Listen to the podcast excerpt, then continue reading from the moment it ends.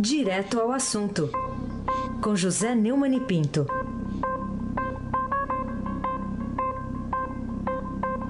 Neumani, bom dia. Bom dia, Raíssa Rabac, o craque. Bom dia, Carolina Ercolim, tintim por tintim. Bom dia. Bom dia, Almirante Nelson, Nelson Henrique, Nelson Bruno. E o seu, o, o seu pedalinho. Bom dia, Diego Henrique de Carvalho. Bom dia, Moacir Biasi. Bom dia, Clã. Bom fim, Emanuel Alice Isadora. Bom dia, ouvinte, melhor ouvinte, da Rádio Eldorado 107,3 FM Aizen. Abaque o craque. Ô Neumann, o presidente do Senado, Davi Alcolumbre, se proclama um conciliador entre os poderes republicanos ao não autorizar o funcionamento da CPI da Lava Toga. E aí, você concorda? Primeiro, ele precisa dizer onde é está a crise. Onde está a crise entre os poderes? O que, é, o, o que tipo de intranquilidade social pode produzir uma investigação? Em segundo lugar, ele deveria se informar melhor. Ele pode até combater, mas o motivo dele é outro. O motivo dele é o seguinte: Davi Alcolumbre, senador do DEM, o DEM do Onix Lorenzoni, mais uma ligação aí do Bolsonaro. O Bolsonaro tem um chefe da Casa Civil chamado Onix Lorenzoni do DEM. Foi ele quem lançou a candidatura e ganhou a eleição no Senado, Davi Alcolumbre. Né? E o, o, o Onix Lorenzoni, do DEM, também tem uma, um, lá uma, uma investigação sobre Caixa 2. Agora, o Davi Alcolumbre tem três inquéritos no Supremo a respeito do uso de notas fiscais falsas em sua campanha, na, prestação de conta da campanha. Isso foi perdoado pela Justiça Eleitoral do Amapá, que é o estado dele, mas não foi perdoado, está a pedido do, do Ministério Público Eleitoral a ser julgado no Supremo. Então, está evidentemente bajulando os 11 membros do Supremo, e principalmente o, o Dias Toffoli, para evitar a CPI da Lava Toga, em consequência a CPI do lado da Lava Beca e por aí afora. A, melhor forma de tranquilizar o, país, de conciliar o país, seria eh, não dar aos membros da, da Suprema Corte né, a condição de inimputáveis.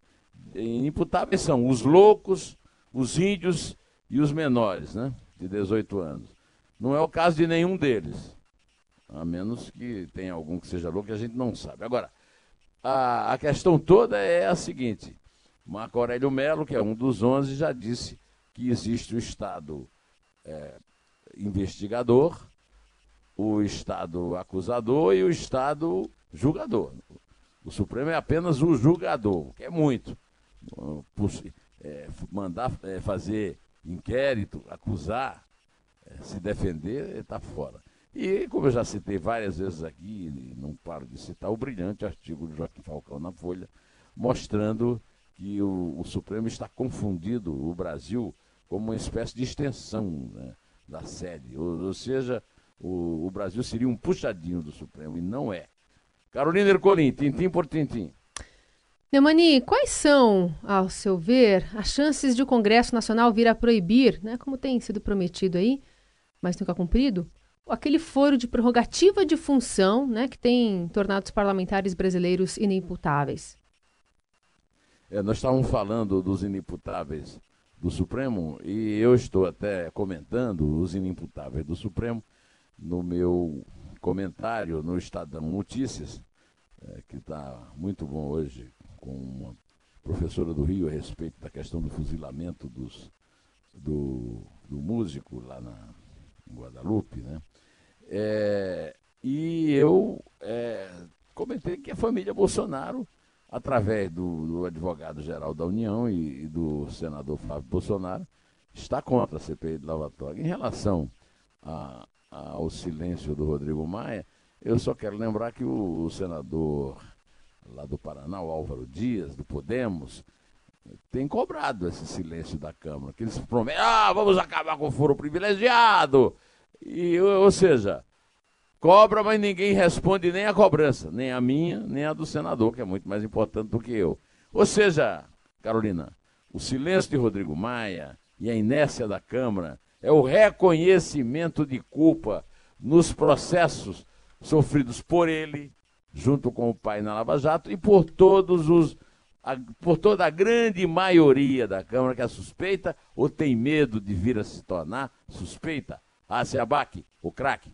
Falar das tragédias cariocas, a mais recente, o Neumann, um deslizamento de terras depois dos temporais que caíram no Rio durante a semana passada e que no fim das contas agora tem um novo desabamento, novo desabamento que aconteceu na sexta-feira de dois prédios, até agora com 10 mortos outras 14 pessoas sendo procuradas é, lá na comunidade da Musema, no Rio de Janeiro. As próprias autoridades policiais dizem que é uma região dominada por uma milícia. Quer dizer, o que, que produziu tudo isso, além da. Não foi só a natureza, né, Neumann? Claro que não foi a natureza, né? Isso aí é resultado, primeiro, né, do déficit habitacional, que é responsabilidade do Estado brasileiro e que permite a ocupação de áreas de alto risco é, por famílias que não têm condições de comprar moradia. Né? É, o, lá no Rio, segundo o registro do jornal Globo no fim de semana, há 14 mil moradias. Se você calcular, sei lá, três pessoas por cada moradia, 42 mil pessoas. Né? Em 218 áreas de risco. Até agora, né? Já foram registradas é, lá 26 mortes, 21, 10 lá nesses prédios, né, por ocupação em área irregular. A milícia do Rio, ela empresta dinheiro, cobra por proteção e explora caça-níqueis. É, é uma atividade é, exatamente igual à atividade da máfia lá em Chicago, nos anos 30, né? Na época da lei seca, lá em Nova York.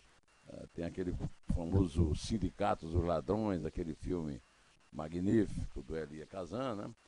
E essa, eu já tinha feito esse comentário na, na no meu vídeo, é, no vídeo que eu pus ontem no, no YouTube, e o meu amigo Walter Majorovitch, que o juiz, que é especialista em crime desse tipo, de crime organizado, eh, me escreveu um WhatsApp que eu acabo de receber dizendo o seguinte: Gostei muito da parte de seu comentário sobre as milícias.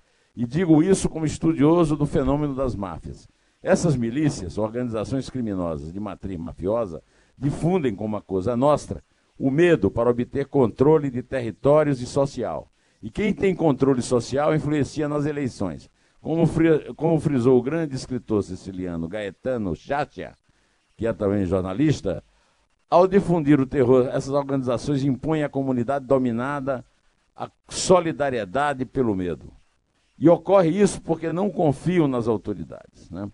Abraço e imagino que Garrincha, Didi, Quarentinha, Newton Santos e Manga estejam lá no céu, torcendo por alguém proibir o uso da camisa da Estrela Solitária pelo Rodrigo Maia, apelidado de Botafogo pelos da Odebrecht. E hoje o Estadão está dando na primeira página mais uma matéria, mais uma reportagem, mais uma informação de mais um Bolsonaro envolvido de alguma forma com alguma milícia.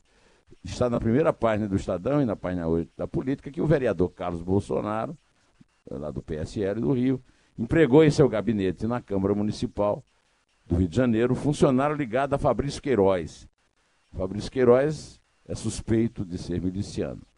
Trata-se de Márcio Gebatim, ex-marido da mulher e pai da enteada de Queiroz. Suspeito de receber salário dos servidores na Assembleia Legislativa do Rio e ex-assessor do Flávio Bolsonaro, outro filho do presidente.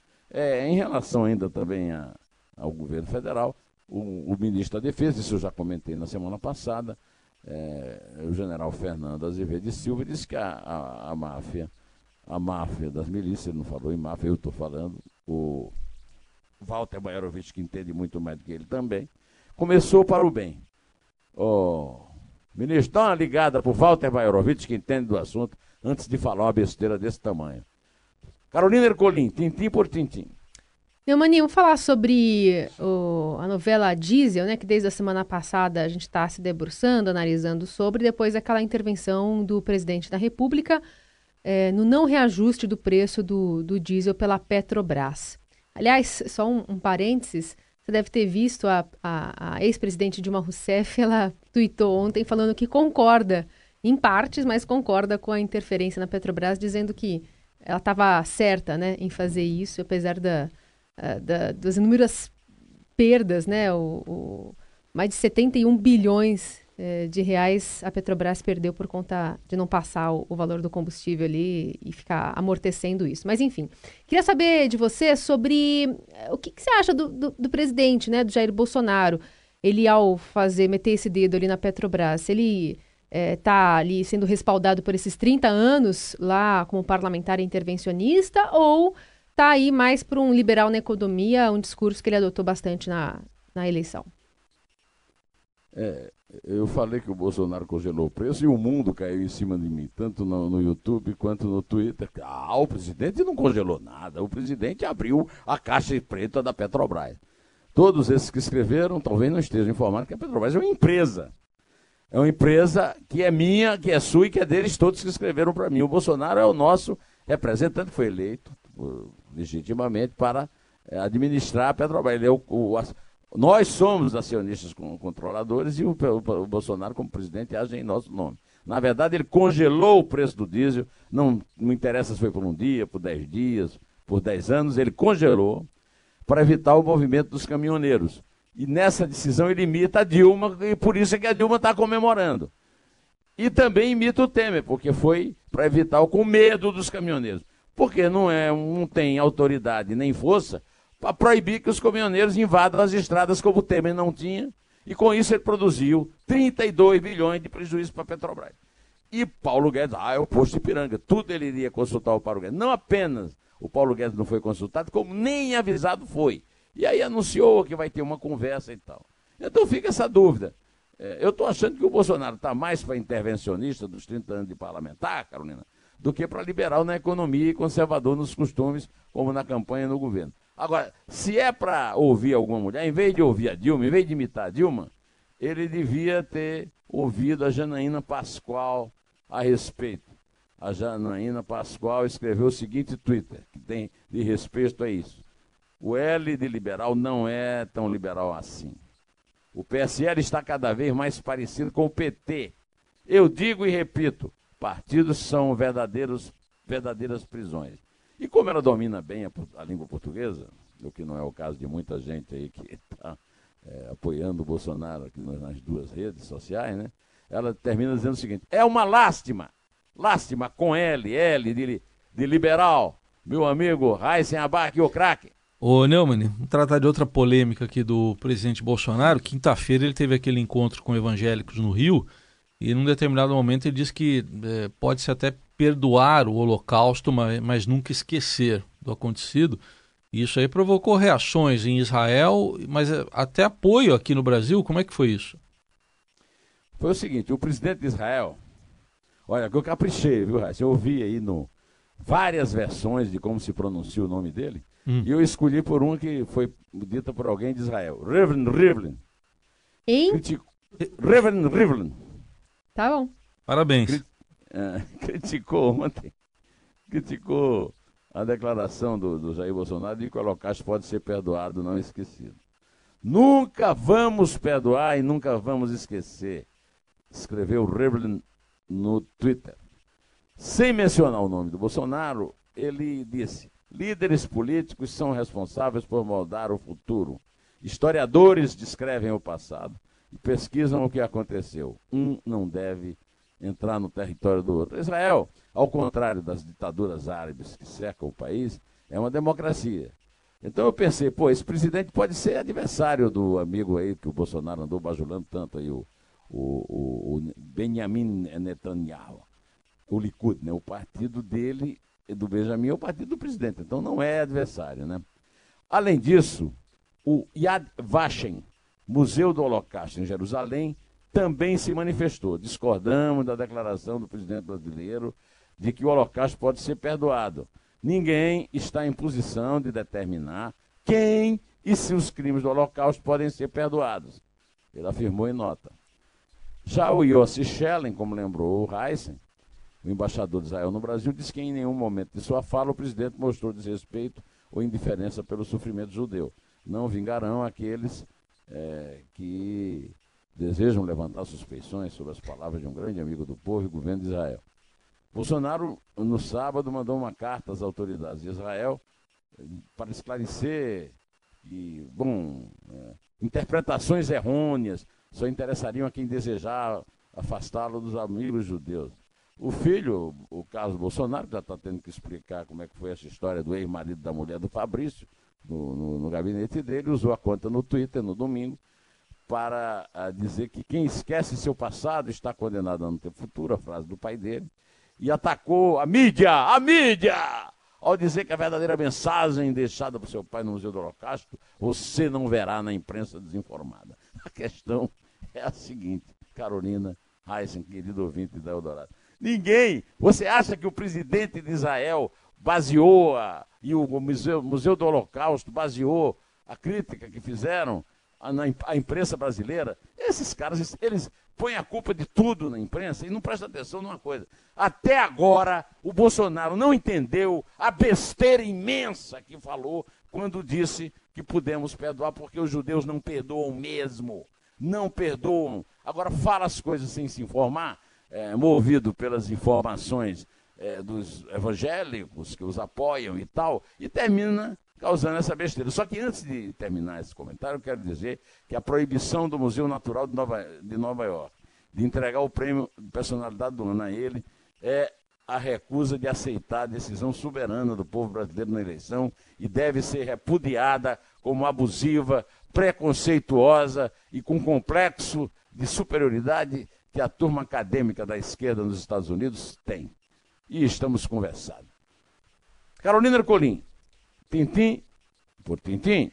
Vamos falar sobre Supremo, Neumann. O que, que motivou a Advocacia Geral da União a dar aquele parecer favorável à abertura de inquérito pelo Dias Toffoli, né, o inquérito a ser relatado por Alexandre de Moraes, para investigar e punir os críticos do Supremo?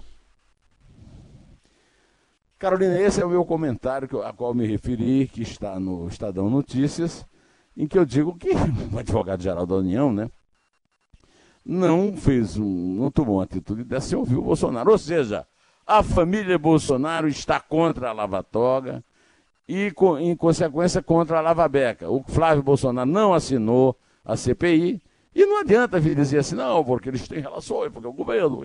É o seguinte: todos morrendo de medo dos tribunais superiores e principalmente do Supremo. Essa é a explicação. Medo, pânico. Aí se abaque o craque. Ô Neumann, é, você sabe que ex-presidentes da República, quando viajam, têm direito aí a pagamento aí de oito assessores, até mesmo dois seguranças, fora as despesas de viagem. O presidente atual, o Bolsonaro, ele tem o poder de acabar com isso? Não, mas o Congresso tem. Isso é um absurdo. É um absurdo. O jornal o Globo publicou que dois seguranças de Dilma Rousseff, pagos com seu dinheiro, já gastaram 166.900 reais rodando com ela pelo Brasil, Espanha e Estados Unidos este ano. É, segundo o antagonista que reproduziu a matéria do Globo também, são os funcionários do executivo que mais deram despesa aos cofres públicos com viagem. 101 diárias e 14 passagens aéreas, segundo informou o Globo. Né? É, os destinos foram Nova York, nos Estados Unidos, Sevilha, na Espanha, em janeiro, Fort Lauderdale, nos Estados Unidos, Campinas, em São Paulo e Porto Alegre, no Rio Grande do Sul, isso é em janeiro, em fevereiro, e Belo Horizonte, Brasília e São Paulo em março. Olha, ninguém foi para Havana, nem para Caracas, nem para Síria, né? A Dilma prefere, é, digamos, sítios mais aprazíveis. Agora, isso tudo para falar mal do Brasil, tudo para nos criar problemas. Então estava na hora de algum político sério no Brasil, não vai ser o Bolsonaro, que ele não vai perder essa mordomia quando ele tiver terminado o mandato dele, né? Mas algum político sério no Brasil, no Congresso, algum juiz sério que houvesse, já tinha acabado com essa. O Lula, com oito funcionários preso, pode ser? Carolina Ercolim, tintim por tintim.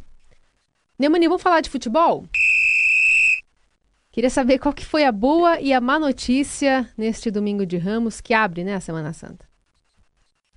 A má notícia é que a arbitragem brasileira é tão ruim que não sabe usar o VAR. Então tá todo mundo criticando o VAR. O VAR não tem culpa de nada. O VAR mostra a imagem. Todo mundo viu, por exemplo, que o Dudu do Palmeiras foi puxado na área do, pelo Reinaldo na área é, do São Paulo, foi pênalti. E o VAR mostrou o juiz que já tinha dito que, que não era pênalti, já não tinha marcado o pênalti, marcou. Ontem a, a rodada esteve cheio de erros que aparentemente eram avalizados pelo VAR. Não, a decisão final era tomada pelo juiz. É, o, o VAR errou no pênalti do Dudu, errou ontem ao anular um gol do, do, do Bruno Henrique, que seria o terceiro dele, e uma vantagem maior para o Flamengo contra o Vasco. Não, o VAR não errou. Quem errou? Foi o juiz que estava no VAR e o juiz que estava no campo, porque teoricamente a decisão é do juiz do campo, mas pelo visto o VAR impõe as suas, as suas idiosincrasias, tanto no caso do Dudu, como no caso do Cruzeiro, que foi beneficiado ontem com a não, é, com a não marcação de uma bola que saiu, que terminou num. que era tiro de meta, e terminou num, num escanteio que é, saiu o gol do Cruzeiro. Quer dizer, é, no caso da anulação do gol do Flamengo, não é erro do VAR. O, o que precisa é ter juiz melhor. Os juízes são péssimos. Agora, a boa notícia é o seguinte: Pelé foi operado com sucesso. Pelé. Aí nós estamos falando de coisa fina. Olha, eu tenho uma grande. O, o, o, Walter Bayarovich, que é, citou uma coisa que eu comentei no, no vídeo do YouTube, que foi a, a minha. A, o meu trauma com Garrincha de, de Quarentinha Maria de Zagala, a linha do Botafogo, nos anos 50 e 60, né? É, e, e ele eh, fez uma brincadeira comigo, mas eu quero dizer que a grande frustração, porque eu disse que a grande frustração da minha vida foi não ver o meu maior carrasco jogar, Garrincha. Mas vi outro carrasco que foi o Pelé, né? E o Pelé foi o maior de todos, não tem conversa. E estou muito feliz de saber que ele foi operado com sucesso e está e continua entre nós. Carolina Ercolim, tintim por tintim, vai contando, filha. Vou. É três? É dois. É um em té.